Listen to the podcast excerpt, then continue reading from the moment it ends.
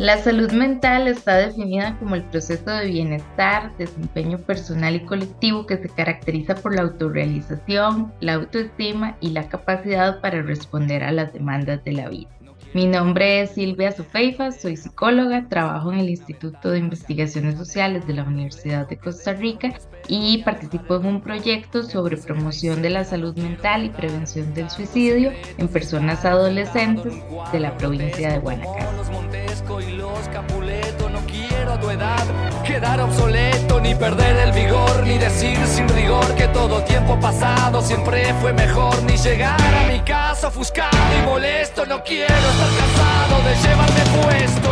Y aunque Hola, hola, bienvenidas, bienvenidos. Soy Gloriana Rodríguez Corrales y esto es Sin Punto Final. Hoy en una edición especial de nuestro podcast con una entrevista con Silvia Azofeifa, como ya escucharon, ella trabaja en el instituto y vamos a conversar de un tema que además de ser importante, yo diría que es urgentísimo y es sobre la salud mental y las personas jóvenes. Y empezar por ahí, ¿verdad, Silvia? Tal vez, ¿qué opinas vos sobre si estamos o no en crisis de salud mental en relación con las personas jóvenes? Efectivamente, nos encontramos en una crisis. Todo el tema de salud mental ya estaba en una situación delicada en la población en general y a partir de la pandemia, pues las circunstancias solo se han agravado.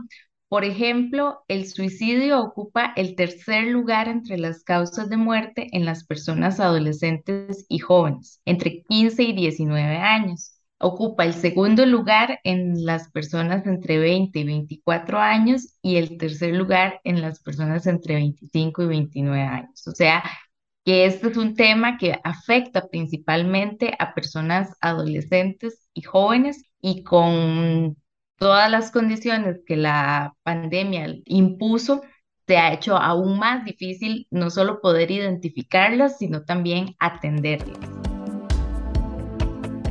El nombre Millennials y gran parte de la ansiedad que aún lo envuelve apareció a mediados de la primera década del 2000, cuando una primera oleada de nosotros accedimos al mercado laboral. Nos sermoneaban diciendo que nuestras expectativas eran demasiado altas y nuestra ética de trabajo demasiado baja. Habíamos llevado una vida muy protegida y éramos unos ingenuos. No se nos había inculcado una educación sobre el funcionamiento real del mundo. Estas concepciones se han ido consolidando alrededor de nuestra generación sin prestar apenas atención a nuestro modo de afrontar y capear la gran regresión a las deudas estudiantiles que soportamos y a lo inaccesible que se ha vuelto muchas de las metas de vida adulta.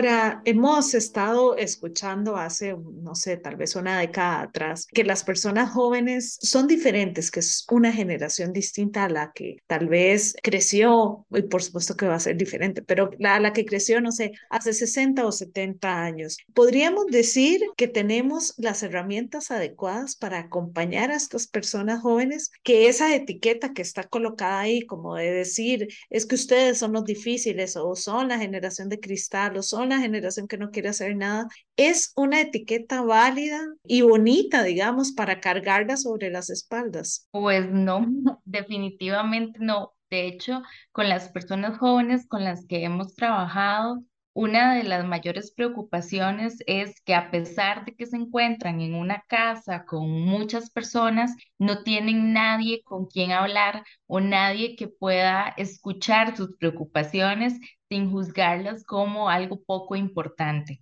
Entonces, esto hace que las personas, por una parte, no tengan acceso a los servicios de salud, ¿verdad? Como atención psicológica, profesional, pero tampoco cuentan con una red de apoyo que pueda orientarles mientras consiguen esa ayuda profesional.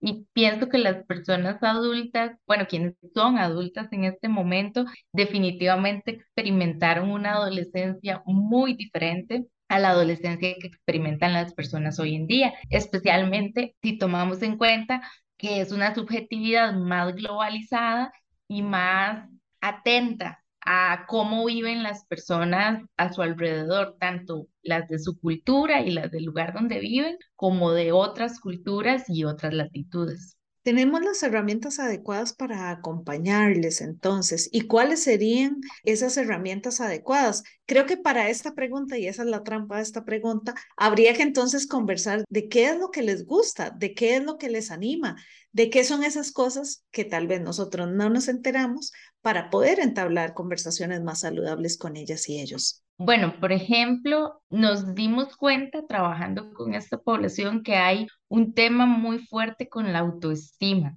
como que las críticas constantes de parte de familiares o de parte de sus amigos, compañeros y compañeras están muy ligadas a críticas a su imagen corporal, por ejemplo. Y esto en algún momento, ¿verdad? Era como muy bien sabido en las mujeres pero ahora también lo estamos viendo en los hombres.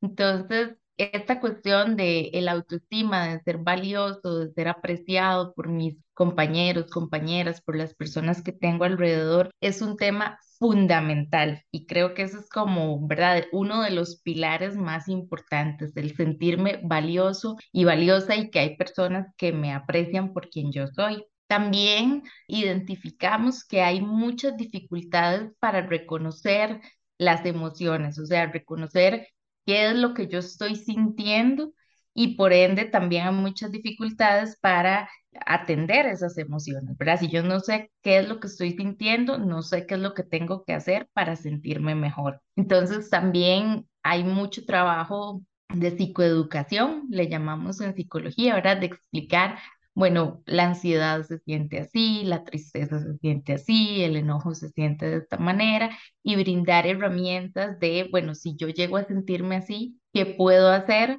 para incluso pedir ayuda? Algo tan básico como poder comunicar que me estoy sintiendo así y escuchar qué puede darme una persona adulta, un compañero, una compañera, es una herramienta que puede sonar muy sencilla, pero que nos hemos dado cuenta que no está presente en muchísimos de los casos. No sé si hacer o más bien saber hacerlo mal o hacerlo bien, hacer por hacer, solo para deshacer lo que nunca se hace. Ahora, el trabajo que se desarrolla en comunidad y a propósito de la canción de Miguel Bosé, Hacer por Hacer, a veces las personas adultas por hacer una gracia queremos hacer un sapo, ¿verdad? Y nos imaginamos sin preguntar, ¿Cómo ha sido este ejercicio que ustedes han llevado a cabo con este proyecto? En el hecho no solo de preguntar, de preguntar bien, sino también de querer escuchar lo que la otra persona va a responder, porque a veces preguntamos, pero no queremos escuchar la respuesta. ¿Cómo ha sido ese trabajo? ¿Nos puedes contar?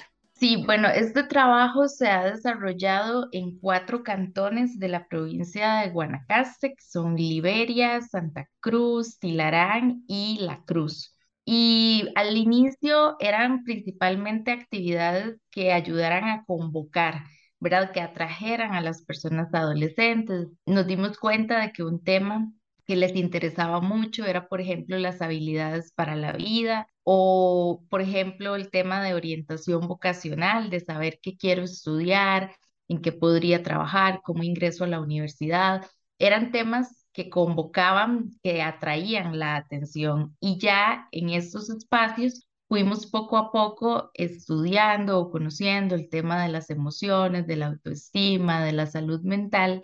Y posteriormente hicimos un trabajo individual, ¿verdad? Como una atención más de corte psicoterapéutico.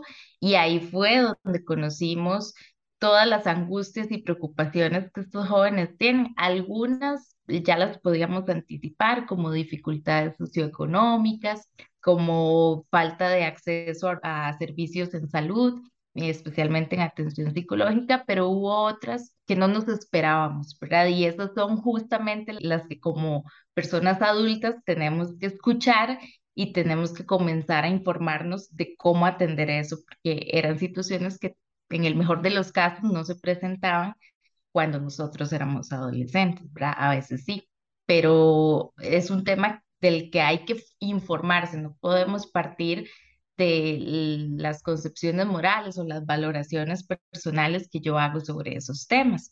Por ejemplo, la cuestión de la identidad de género, de la orientación sexual, es un tema que aparece ahora, yo diría que por cada grupo de jóvenes con el que trabajamos hay un caso en el que eso es lo que hay que atender con mayor prioridad. De adulta me he dado cuenta de que me estreso cuando no hago nada, asegura Caitlin.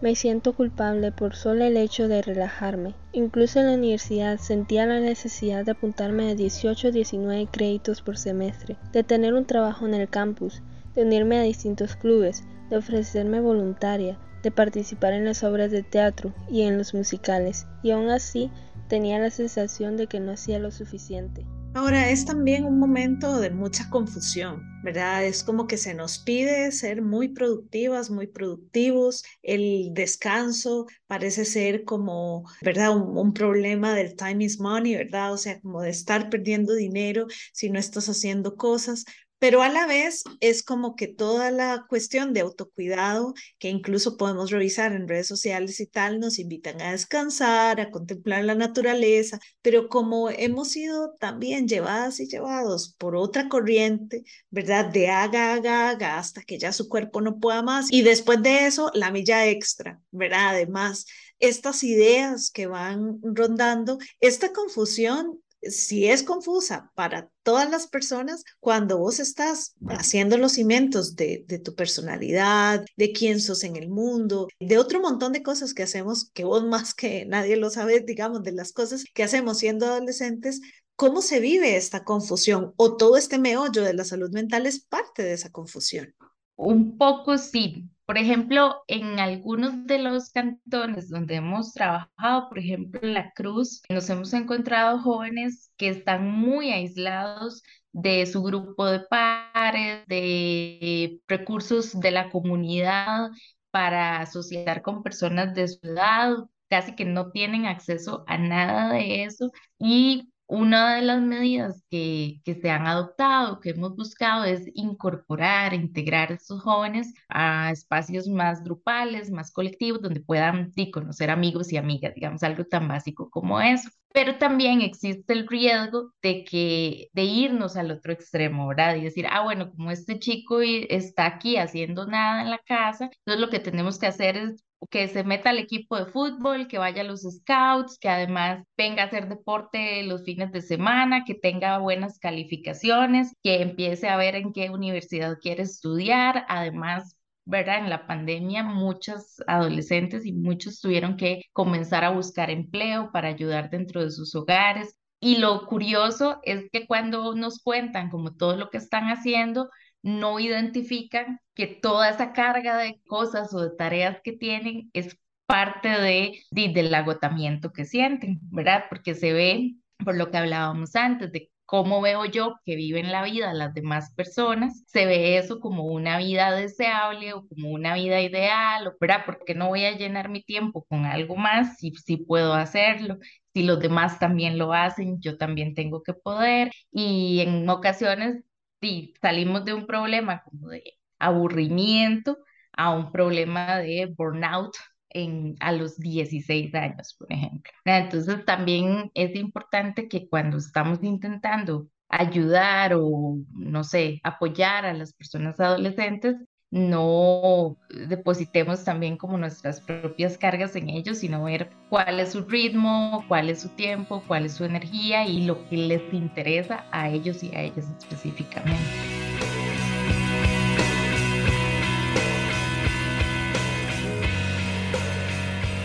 Resulta irónico que la caracterización más famosa de los millennials sea que creemos que todo el mundo debería obtener una medalla independientemente de lo bien o mal que lo haya hecho.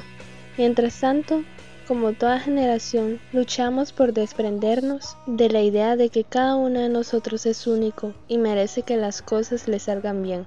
En realidad, cualquier millennial os dirá que, en su proceso de crecimiento de vida, más que concebirse a sí mismo como alguien especial, lo más importante en su mundo era el éxito concebido en un sentido amplio. Si trabajas duro para acceder a la universidad y después trabajas duro en la universidad y más tarde te empleas a fondo en tu trabajo, triunfarás. es una ética profesional algo diferente al trabaja en la tierra de sol a sol, pero no deja de ser una ética.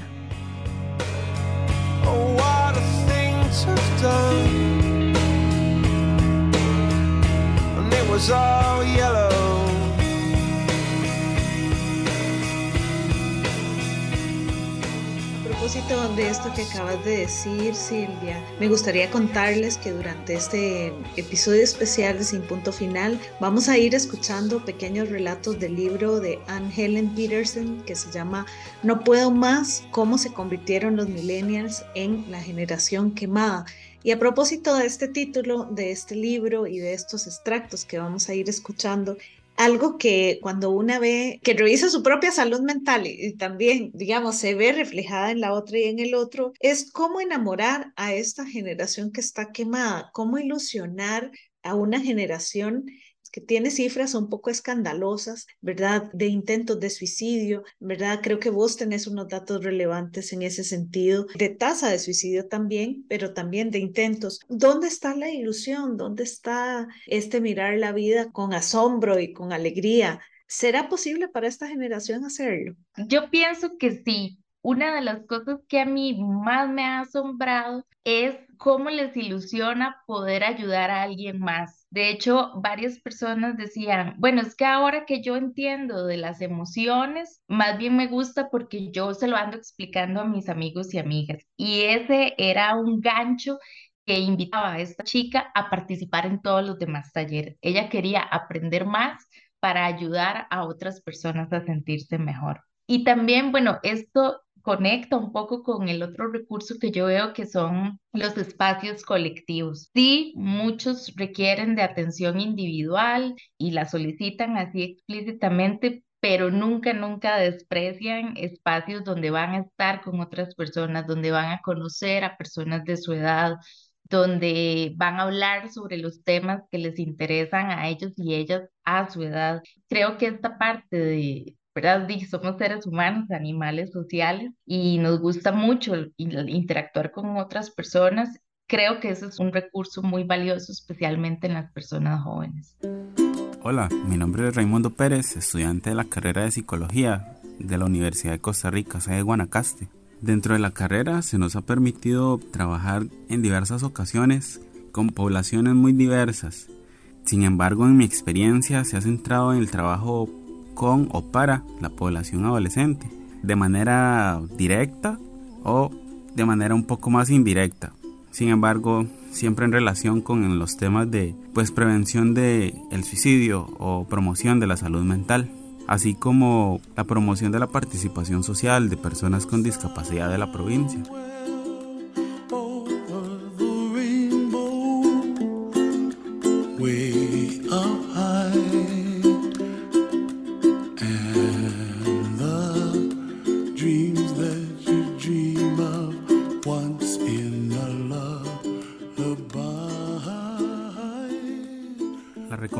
Que haría a las personas adultas que conviven con personas adolescentes o menores de edad sería aprovechar los espacios que, por ejemplo, la Universidad de Costa Rica y muchas otras instituciones brinda con el propósito o el objetivo de, pues, promocionar la salud mental, ya que los estereotipos y prejuicios que se tienen hacia esta y la salud integral de la persona no cambian porque no se aprovechan, no se informa a la, población o la población no se informa de esos temas. Entonces seguimos viéndolos como un tabú, seguimos viendo como algo fantasioso, como algo que es mentira o irreal. O sea, es real, se vive, se siente y, pasa por el organismo y la manera de ser de la persona.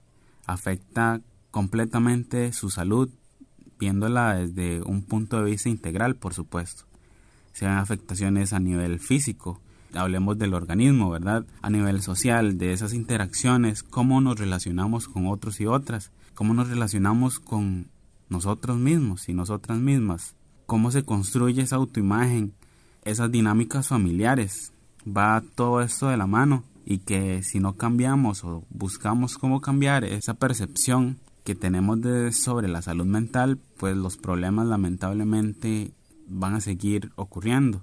Por ello, una gran recomendación, además de buscar información y, pues apropiarse de estos espacios para la comprensión, conocimiento y demás de la salud integral de las personas, es mirar nuestra comunidad con una mirada crítica, porque, pues bueno, ¿qué podemos hacer nosotros y nosotras por nuestra comunidad si no tenemos espacios de áreas verdes, un espacio de recreación para la juventud, para la población en general, porque no solamente las personas menores de edad necesitan jugar, necesitan recreación, sino que todos y todas necesitamos espacio libre, espacio abierto, momentos de ocio, momentos de recreación y de desarrollo personal. Entonces, mirar y exigir a las autoridades qué podemos cambiar, cómo podemos mejorar nuestras comunidades.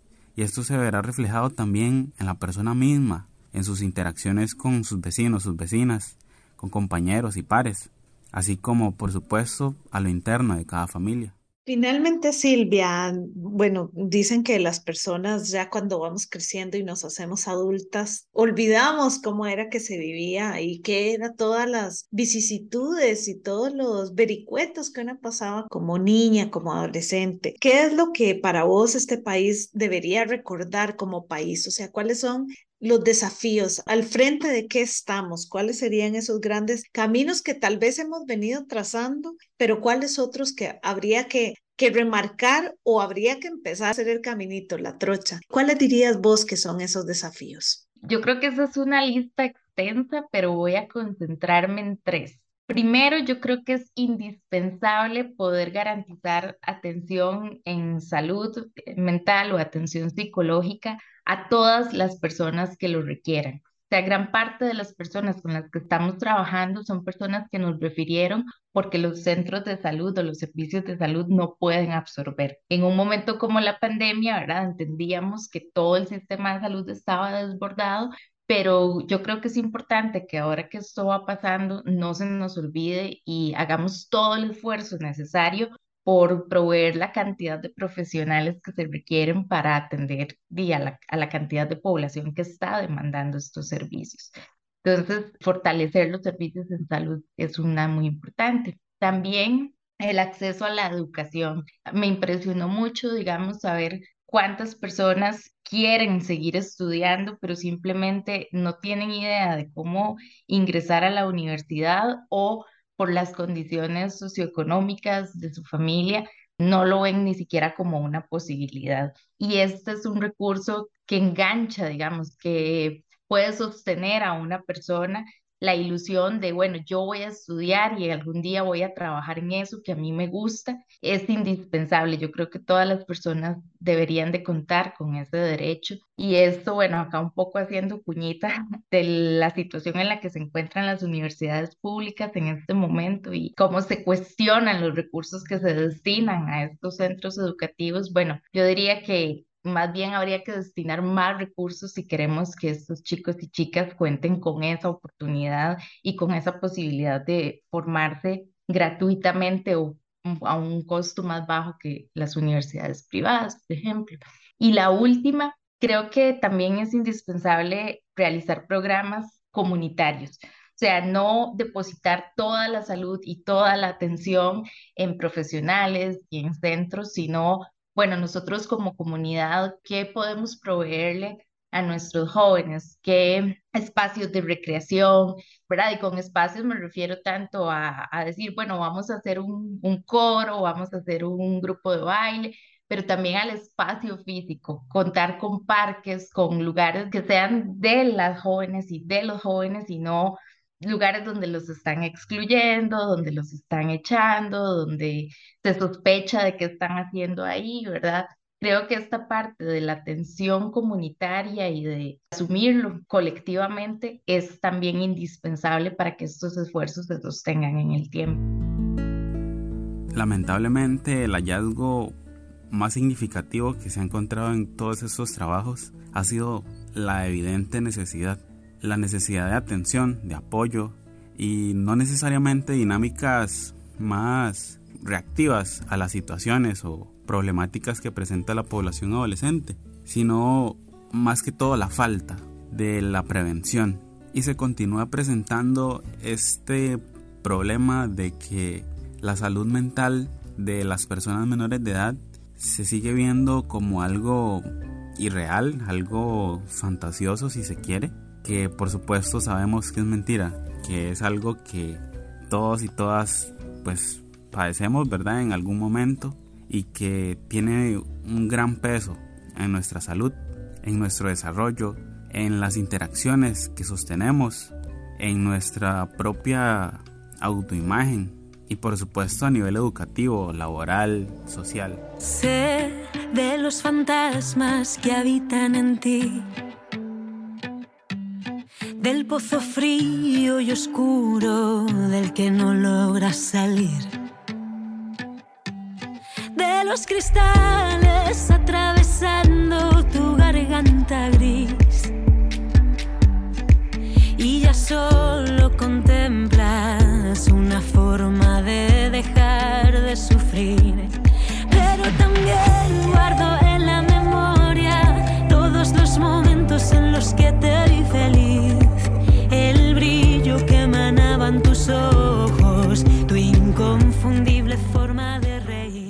para cerrar, Silvia, me gustaría que nos dieras los datos del nombre del proyecto si las personas quieren saber más información, no solo del proyecto, sino del tema, a dónde nos podrías guiar para poder conseguir más información. Bueno, este proyecto se encuentra en la sede de Guanacaste y se llama Promoción de la Salud Mental para el abordaje integral del comportamiento suicida en personas jóvenes y adolescentes en las comunidades de los cantones de La Cruz, Liberia, Santa Cruz y Tilarán. Bueno, actualmente, como te digo, nos estamos concentrando en la población de estos cuatro cantones, sin embargo, Obviamente todos los hallazgos y las actividades que realizamos son perfectamente aplicables a jóvenes de otros cantones o de otras áreas geográficas. Entonces también se pueden aprovechar estos recursos para ofrecer alternativas a las personas jóvenes de otros cantones.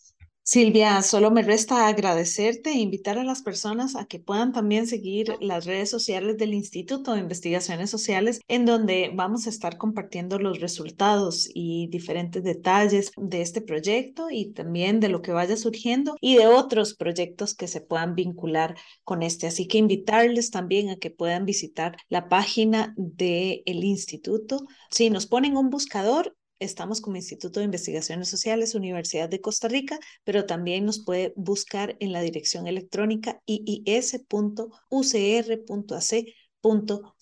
y ahí también puede visitar el centro de recursos que tenemos a disposición desde el instituto para que usted pueda consultar, como le digo, estas y otras investigaciones. Silvia, muchísimas gracias. Muchas gracias a vos, Glory, por la invitación y también a las personas que están escuchando este podcast. Ojalá que lo que hemos hablado hoy dé un poquito de, de luz, ¿verdad? O de esperanza en el trabajo que hay que hacer con las personas jóvenes y con la salud mental. Silvia, y por supuesto que también decirles a las personas que nos escuchan que si les ha gustado este podcast, que lo compartan con otras personas que ustedes saben que les interesa el tema y nos pueden dejar sus comentarios, nos pueden también enviar sus dudas y por supuesto darle eh, todos los me gustas posibles a estos espacios que construimos. Contarles, como les había dicho, todos los extractos que escuchamos en medio de este episodio son extractos del libro de Anne Helen Peterson que se llama No puedo más cómo se convirtieron los millennials en la generación quemada y también quisiera agradecerle a Gisley por hacer las locuciones de estos textos. Soy Gloriana Rodríguez Corrales y nos vamos por este episodio, pero les recomiendo que puedan seguir los canales de podcast y que nos puedan seguir en su plataforma de podcast favorita porque tenemos este y otros materiales. Hasta la próxima.